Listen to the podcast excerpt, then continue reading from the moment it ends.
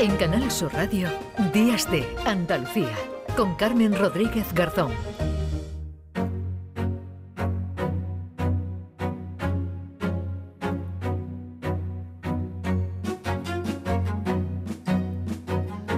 de la mañana y nueve minutos. Más rápida, más especializada y más segura, si debe ser la atención al cliente de las empresas atendiendo a la ley aprobada esta semana por el Consejo de Ministros. ¿Cómo nos garantiza esta norma que se cumplan nuestros eh, derechos? ¿Quedará en papel mojado? Pues le vamos a preguntar a José Carlos Cutiño, que es delegado de la OCU, de la Organización de Consumidores y Usuarios en Andalucía. Hola José Carlos, ¿qué tal? Muy buenos días. Hola, buenos días. ¿Qué tal? Bueno, ¿a qué obliga esta ley? Vamos a recordarlo en, en primer lugar. ¿Qué es lo que cambia o debe cambiar a partir de ahora? Bueno, esperemos que llegue a obligar. Eso es lo primero, porque llevamos 10 años detrás de esta ley ¿eh? y varios intentos infructuosos y siempre se ha quedado en el cajón. Para nosotros ya es muy importante simplemente el hecho de que salga adelante la ley de servicios de atención al cliente porque incorpora mejoras eh, para convertir los servicios de atención al cliente realmente en un canal de ayuda y de atención, no como son ahora en muchas e, empresas que son auténticas murallas que bloquean la posibilidad del consumidor de comunicarse con la empresa. Se va a establecer la obligatoriedad de la atención humana, eh, mm. no, a través de robots, algo que ya es bastante, mm. la posibilidad de en la misma llamada recibir la atención y poner una reclamación, a través de un responsable. Se va a establecer unos tiempos mínimos eh, o, máximos, perdón, eh, de espera en la llamada de hasta tres minutos, es decir, las llamadas se tienen que contestar en al menos tres minutos.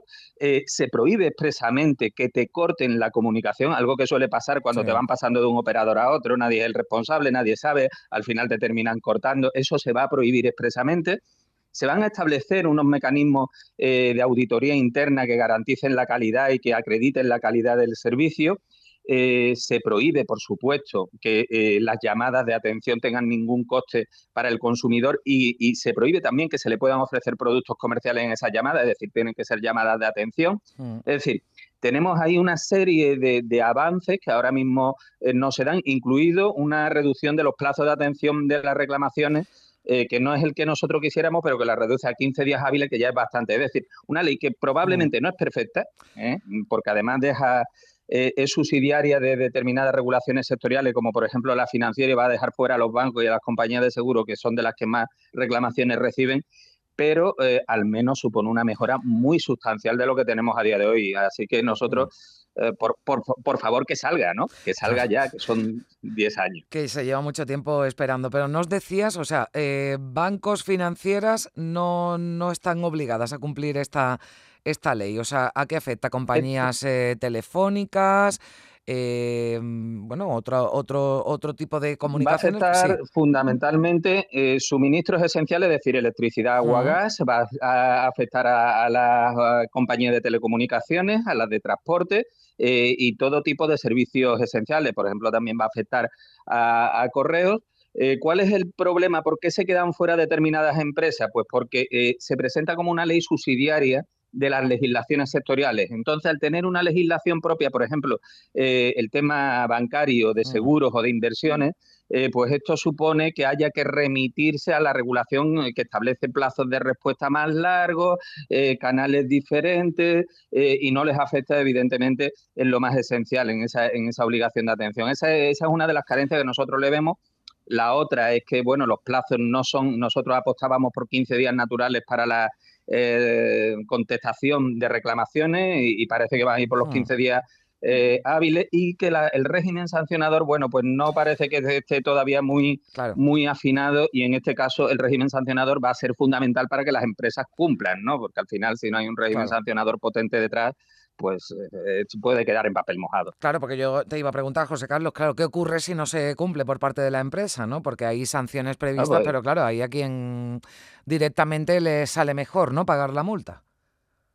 Claro, exactamente. Aquí la, cuestión es que eh, las sanciones en materia de consumo siempre han sido unas sanciones, es verdad que, eh, que, actualmente se tiene en cuenta cuál es el posible beneficio obtenido, la facturación de la empresa, determinadas cuestiones para dimensionar esa sanción, pero es que las sanciones también tienen que tener un componente ejemplarizante y coercitivo, es decir, eh, el, el que infringe la norma tiene que ser consciente de que le va a costar muy caro infringirla, porque si le sale eh, entre la posibilidad de que le pillen o no le pillen y que luego lo que saque o no lo saque, hacen, mm, cuentan los garbanzos y al final eh, lo mismo le sale más rentable eh, el mantener servicios como los que tienen ahora. Y esto es lo que realmente debería de evitar una norma de estas características. Y luego, evidentemente, tendrán que habilitarse las, las, herramientas, los instrumentos de inspección y de control por parte de la administración para que las denuncias que puedan hacer los usuarios en estas cuestiones pues no caigan en saco roto.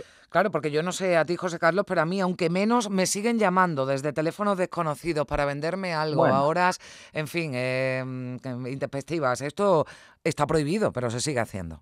Claro, e, es que tenemos una experiencia importante y nosotros lo advertíamos cuando se lanzaba bombo y platillo en la nueva regulación por la cual se prohibía que te llamaran si tú no lo habías pedido expresamente y tal. Decíamos, ojo, que las normas anteriores también eran buenas y no, y no se están cumpliendo, que había franja horaria donde no te podían llamar y te llaman. Mm. Es decir, este tipo de circunstancias, ahora se supone que una empresa con la que no tienes ninguna relación eh, no te puede llamar y resulta que te llaman diciendo que son de tu empresa eh, y te engañan con el timo de la doble llamada diciéndote que te van a subir los precios para luego llamarte eh, para, o, para que tú autorices a que te llame otra empresa para eh, contratar. es decir, que esto realmente requiere de, un control férreo por parte de la administración y por parte del resto de los operadores. Bueno, pues ahí están las normas, lo que hay que cumplirlas y para cumplirlas, pues como dice, hay que establecer mecanismos de control precisamente para que no caigan en saco roto, para que no se queden en, papel mojado. Bueno, pues eh, ahí están, eh, lo celebramos eh, indudablemente, pero veremos, ¿no? Si finalmente se, cumplen y tenemos una mejor atención, una mejor atención por parte de las empresas. de momento que se apruebe, exactamente. Ya, ha recibido... ya, nos han puesto la zanahoria por delante varias veces. Bueno, pues ya, pues ya veremos si si se aprueba y se aplica ya definitivamente, pues haremos balance también de cómo va funcionando. José Carlos Cutiño, delegado de la OCU en Andalucía, muchísimas gracias por, eh, por estar con nosotros. Muchas gracias, adiós. Gracias a vosotras, un placer. En Canal Sur Radio, Días de Andalucía, con Carmen Rodríguez Garzón.